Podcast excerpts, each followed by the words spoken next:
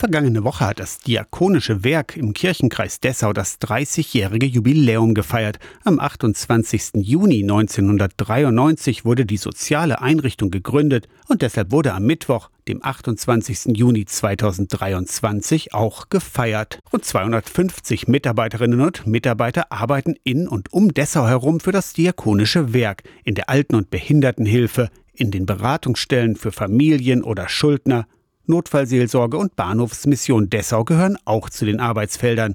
Evelyn Heinrich ist fast von Anfang an die Geschäftsführerin und sie blickt positiv zurück auf 30 Jahre Dienst am nächsten. Ich darf so mit gewissem Stolz sagen, dass wir in den 30 Jahren, die wir jetzt tätig sind, oder ich fast 30 Jahren, wir eigentlich auch viele Dienste aufbauen konnten und dass es uns gelungen ist, auch in schwierigen Zeiten beieinander zu bleiben. Zum Beispiel auch durch das Engagement im Diakonie, Freundes- und Förderkreis. Wo viele mitarbeitende Mitglieder sind, wo wir Gelder zusammensammeln, um Dinge anzubieten, wo es keine Regelfinanzierung gibt, zum Beispiel Ausflüge für Menschen mit Behinderung oder gemeinsame Feste und Feiern.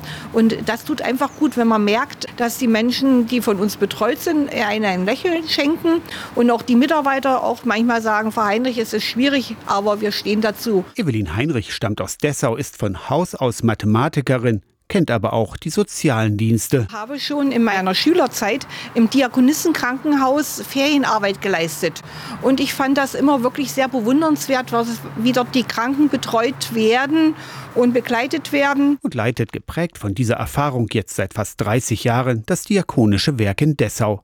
Aus der Kirchenredaktion Torsten Kessler.